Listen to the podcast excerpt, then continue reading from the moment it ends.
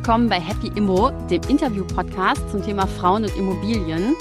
Wir nehmen euch mit auf die Reise zu finanzieller Unabhängigkeit und zeigen euch, wie ihr euch eure erste Wohnung kaufen könnt und trotzdem weiterhin gut schlafen könnt. Los geht's! Tina, du bist Richterin aus Hamburg, bist von Anfang an alleinerziehend und hast schon drei Wohnungen geh- und verkauft, hast jetzt ein Haus gekauft, in dem du wohnst und denkst schon über das nächste Projekt nach. Das finde ich geil. Du sagst selbst über dich, dass du vermögend, aber nicht liquide bist und dass sich deine Schulden von Kauf zu Kauf verdoppelt haben. Sag mal, kannst du nachts noch schlafen? Ja, im Moment kann ich sehr gut nachts schlafen. Ähm, will jetzt auch nicht abstreiten, dass das mal anders gewesen ist, so im Erwerbsprozess und während der Sanierung der, der verschiedenen Objekte. Aber so nach ein paar Jahren kann ich sagen, das hat sich auf jeden Fall gelohnt und jetzt schlafe ich sehr gut. Ja.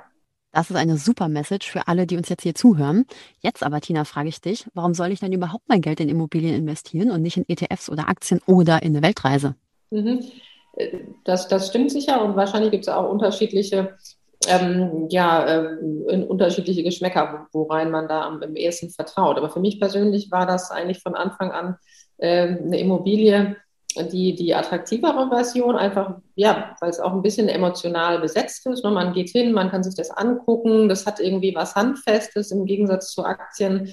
Ähm, ja, und, und man kann auch, hm, man braucht nicht am Anfang einfach eine, eine Masse an Geld, um, um zu investieren, sondern es reicht ja, wenn du ein bisschen Eigenkapital sozusagen hast und den Rest kann man ja auch heutzutage noch ähm, besser als, als früher dann auch mit der Finanzierung äh, schaffen. Das ist ein wichtiger Punkt. Immobilien kann man nämlich finanzieren. Man muss nur einen gewissen Anteil der Kosten aus dem Eigenkapital zahlen. Den Rest kann man sich von der Bank leihen. Und das geht bei Aktien und ETFs ja nicht. Sag Martina, du hast ja auch in Edinburgh studiert und hast da als Einzige zur Miete gewohnt. Und du warst ein großer Lacher, wie ich gehört habe. Was war denn da los? Also das, das ist so nicht ganz richtig, denn ich habe in Edinburgh gewohnt, da war ich, weiß ich nicht, Mitte 20 und die anderen, die ich kannte, waren auch Mitte 20. Zu dem Zeitpunkt war es schon so, dass auch meine Kommilitonen damals auch zur Miete gewohnt haben, aber eben sich alle gerade intensiv mit dem Thema befassten, wenn sie jetzt anfangen zu arbeiten, ne, ihr erstes Einkommen sozusagen haben, ähm, dass sie dann schon kaufen wollten. Das ist ja im, im angloamerikanischen äh, Bereich einfach viel verbreiteter als, als bei uns, ähm, dass, dass man nicht so sehr einen hohen Anteil hat an Leuten, die mieten, wie hier in Deutschland, sondern dass einfach der Anteil der diejenigen Menschen, die, die, ein Eigenheim haben, sehr viel höher ist. Und, und äh, ja, das war einfach da und in meinem Freundeskreis damals in Edinburgh ein großes Thema. Ähm, was kauft man, wo kauft man, wie finanziert man? Und für mich war das damals mit ja, Anfang, Mitte 20 äh, ja irgendwie ungewöhnlich, dass man sich über solche Sachen Gedanken macht. Ich habe aber dann eben auch mit mir auch Gedanken gemacht natürlich und dann da eben dadurch inspiriert dann auch da mit dem Thema angefangen. Genau, du hast dann von Edinburgh aus deine erste Wohnung in Hamburg gesucht. Das stelle ich mir nicht so einfach vor. Videobesichtigungen gab es ja noch nicht. Nee.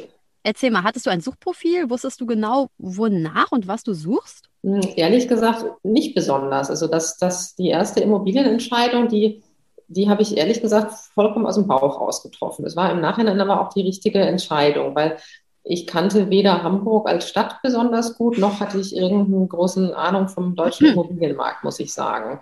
Aber ich habe ähm, ja einfach mich auch damals schon von einer sehr guten Freundin, die damals in Hamburg ähm, studierte, ein bisschen ähm, inspirieren lassen, was den Stadtteil und die Lage angeht. Das ist ja wirklich auch also immer noch eine der wichtigsten Sachen, finde ich, an der Immobilie, die die Lage ist jetzt wirklich das Nonplusultra. Und der übrige Teil war für mich emotionsgeleitet. Also ich habe mir recht viele Wohnungen angeguckt. Du hast recht, also man, ich musste hinfliegen, hatte dann an einem Wochenende unter Umständen 10, 15 Wohnungsbesichtigungen.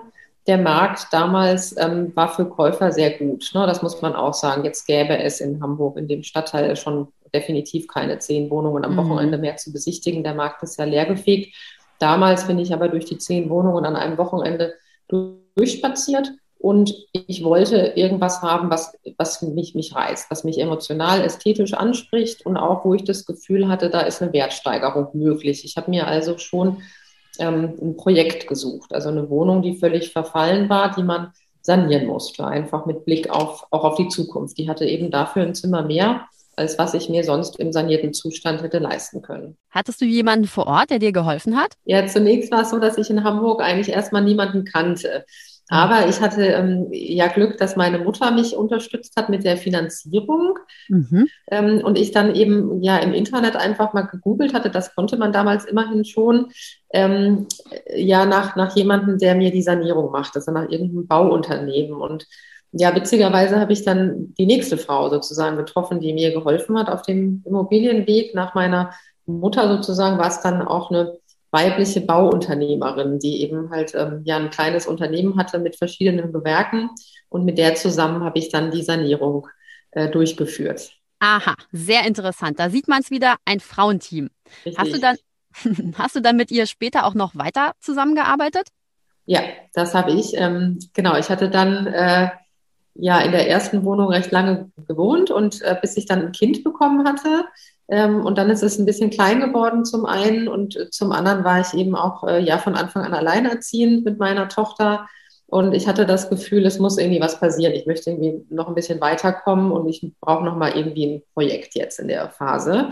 Und hatte dann angefangen wieder zu suchen und dann eine, äh, ja, ganz um, um die Ecke bei mir, das ist auch was, was ich gerne ähm, bisher gemacht habe, Immobilien zu kaufen, die halt von mir fußläufig weg sind, also dass man die Lage gut einschätzen kann und so weiter. Und ähm, da habe ich dann eine ähm, alte Gewerbeimmobilie, so eine, ja, so eine Ladenwohnung im Erdgeschoss gefunden, die allerdings auch wieder komplett sanierungsbedürftig war. Mhm, und sag mal, wie, wie, wie hast du das überhaupt geschafft? Also kleines Baby, neue Wohnung, zwei Wohnungen gleichzeitig finanzieren, neue Wohnung renovieren, alte Wohnung verkaufen? Ja, das, das war schon anstrengend, aber halt natürlich ähm, ja, mit, mit ganz viel Hilfe. Ne? Also von, von meiner Freundin Katharina, die sich eben auch zum Teil gut mit um, um meine Tochter mitgekümmert hat in der Phase, von der ähm, Bausanierungsfirma, von der Frau, die auch schon die erste Wohnung mit mir gemacht hatte, wo ich dann eben auch wusste, in die kann ich äh, vertrauen. Auch bei der zweiten Immobilie hatte ich die dann eben auch nochmal ähm, ins Boot mitgeholt und ja, dann musste ich eben finanzieren und äh, du hast recht, sowohl zwischenfinanzieren wie auch dann endgültig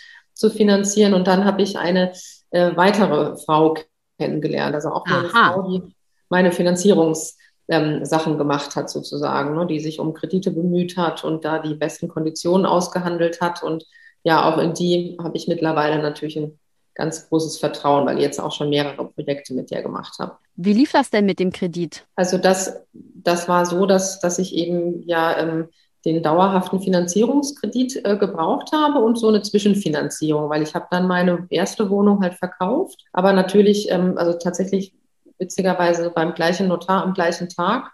Aber natürlich fließen die Kaufpreise ja nicht so, dass man es sofort hat. Und ich brauchte deswegen eben auch während der Phase der, ähm, ja, der Sanierung auch einen Zwischenkredit. Und dann hatte ich eben eine Zeit lang diese zwei Kredite und den einen dann eben nach Ende der Sanierung abgelöst. Und, und hast du die Umbaukosten auch finanziert? Genau, die musste ich auch finanzieren und ja, dann da hatte ich großzügig berechnet. Ne? Also ich hatte dann ein bisschen kalkuliert, wie viel das ungefähr sein würde und dann eben lieber ein bisschen mehr als ein bisschen zu wenig ähm, aufgenommen. Ist ja klar, man weiß bei so einem Altbau ja nicht, was, was könnte alles für, für Sanierungsbedarf möglicherweise noch, noch unter den Dielen oder sonst wo sich versteckt halten. Ne? Und dann vorsichtig. Und großzügig heißt dann, du hast mehr Kredit aufgenommen, als du am Ende gebraucht hast. Genau, glücklicherweise habe ich es eine ganze Ecke günstiger geschafft nachher, eben äh, ja und auch schneller als gedacht, eben ja wegen der ähm, ja, wegen der Baufirma tatsächlich. Die hat das, hat das wiederum sehr gut koordiniert, die äh, Dame. Und dann ist das ja schneller über die Bühne gegangen und auch etwas kostengünstiger, ja. Oh Martina, jeder normale Mensch hätte mit dem Geld seinen Kredit sofort zurückgezahlt.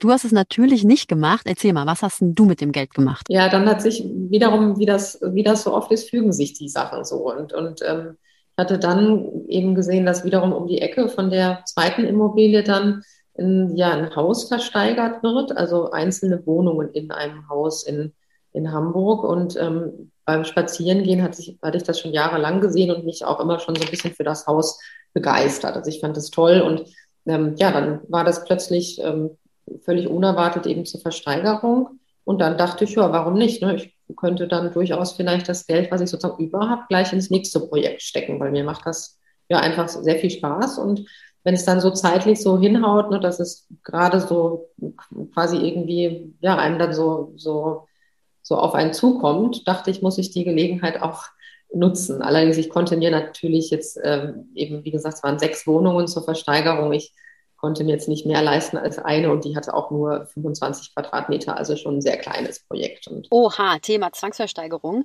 Tina, erzähl mal, wie läuft das ab und wie hast du dich da durchgesetzt? War natürlich recht voll in dem Versteigerungssaal und vorrangig, also waren eigentlich fast nur Männer, ähm, ja, bis auf Katharina und ich. Und das, ähm, das läuft, wie man sich das so vorstellt. Also man hebt die Hand und bietet. Und ähm, ich hatte mir schon natürlich ein Limit gesetzt. Also wie, wie auch bei, jetzt blöd gesagt, bei eBay oder so muss man natürlich schon ja auch gucken, dass man dann nicht über die eigenen, über die Grenze, die man sich gesetzt hat, dann sich irgendwie aus emotionalen Gründen dann da rausbewegt. Und hat so ganz knapp geklappt. Wurdet ihr da überhaupt ernst genommen? Ihr wart da die einzigen Frauen, sonst alles Männer.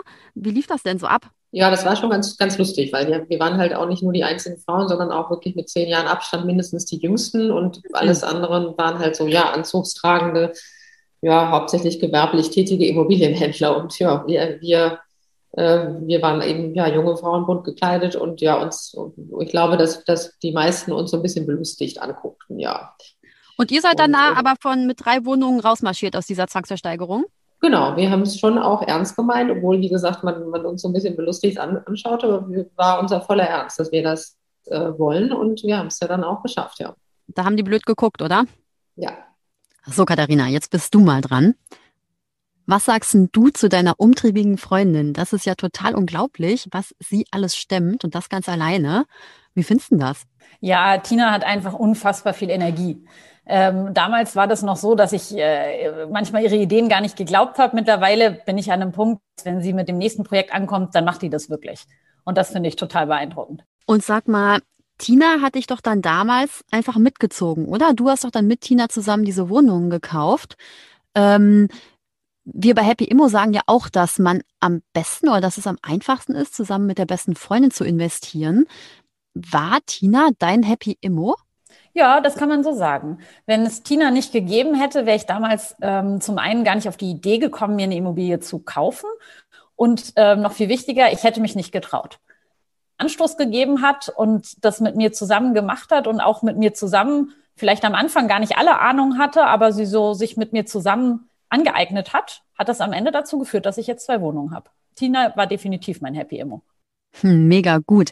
Dann wieder zurück zu dir, Tina, du Happy Immo. Du hast eine Wohnung gekauft, hast in der gewohnt, hast dann eine andere Wohnung gefunden, hast die renoviert, hast die alte Wohnung verkauft. Aber jetzt wohnst du doch in einem Haus, oder? Wie bist du denn da dran gekommen?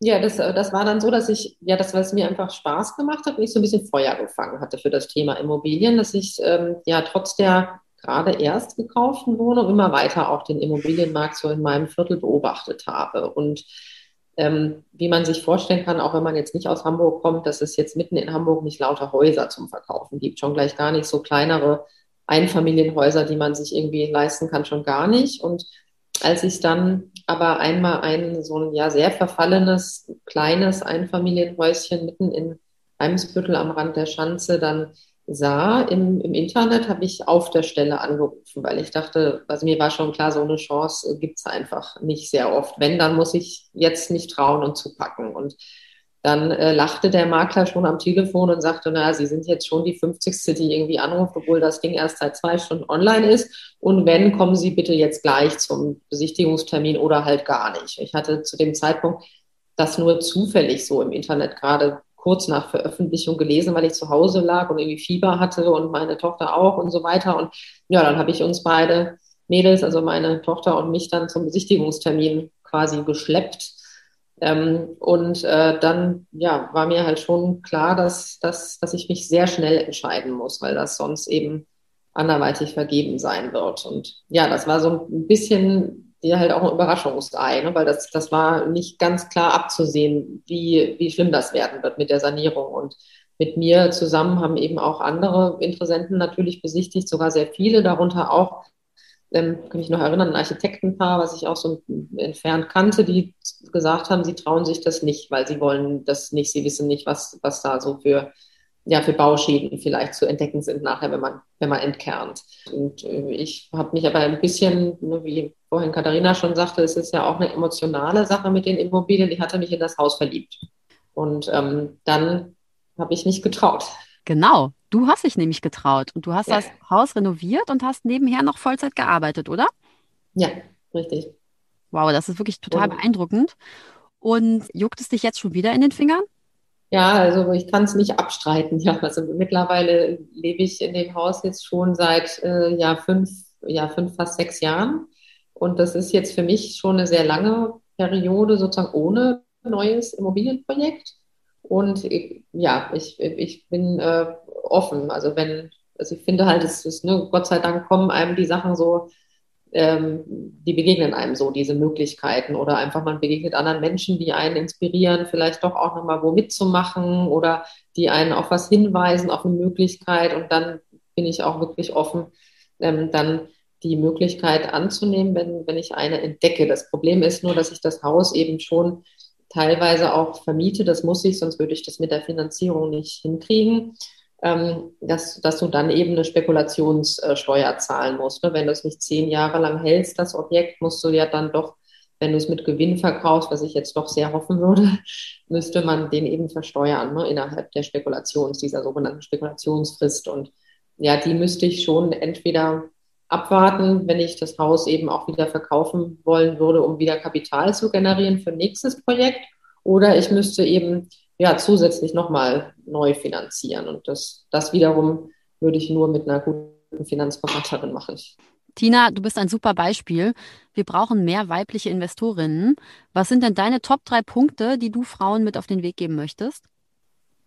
Mm, ja, ich glaube, dass wir generell vielleicht ein bisschen mutiger sein sollten. Mir, ist, mir fällt auf, dass, dass viele Frauen einfach dann doch äh, vielleicht ein bisschen zu zaghaft sind. Ähm, Ängste muss man ernst nehmen. Das wäre mein Punkt zwei, dass man sich dann auf jeden Fall bezüglich der Punkte, die man Unsicherheiten hat, dann sich auch einfach Hilfe holt. Ne? So wie ich das jetzt auch gemacht habe. Ich habe das ja auch nicht alleine gemacht, sondern eben mit der Bauunternehmerin, mit der Finanzierungsfrau ähm, und auch mit meiner Mutter natürlich ähm, und, und auch mit Katharina. Insofern, also ja, sich Hilfe zu holen und ja, auch einfach so ein bisschen sich, sich vom Gefühl auch leiten zu lassen, ne? sich, sich selbst zu vertrauen und, und ähm, durchaus eine, auch eine Bauchentscheidung mal zu treffen. Finde ich gar nicht so falsch. Katharina, und du? Also mein absoluter Nummer eins Punkt wäre, ähm, dass Frauen nicht glauben müssen, dass sie alles rund um Immobilien alleine machen müssen und alleine können müssen. Das ist ein äh, Thema, zu dem es ganz viele Spezialistinnen und Spezialisten gibt. Ein paar Sachen muss man schon wissen, aber ganz vieles äh, kann man sich durch andere Leute helfen lassen oder sich durch andere Unterstützung holen. Das wäre mein äh, Nummer eins Punkt. Nummer zwei, ähm, Immobilien machen tatsächlich Spaß. Das hatten wir jetzt hier auch schon ein paar Mal. Ne? Es geht auch um Gefühle, Emotionen und so weiter. Und es ist einfach was, das ist ein Projekt, was einem Freude macht. Ähm, und das würde ich allen einfach gerne ans Herz legen. Und das Dritte ist, ähm, Frauen sollten sich eben um ihre Finanzen kümmern. Ganz wichtiges Thema. Und Immobilien ist ein ganz äh, entscheidender Baustein. Und ich kann einfach nur jeder dazu raten, sich zumindest damit zu beschäftigen. Ach, das war toll. Ich danke euch wirklich für dieses inspirierende Gespräch. Euch weiterhin viel, viel Erfolg bei der Immobiliensuche und überhaupt. Bis bald. Ja, vielen Dank. Uns hat es auch Spaß gemacht und auch euch viel Erfolg mit Happy Immo. Ich finde das cool, was die beiden machen. Bist du stolz auf deine Mama, dass sie so ein großes Haus gekauft hat und saniert hat und ihr jetzt so schön da drin wohnt? Ja.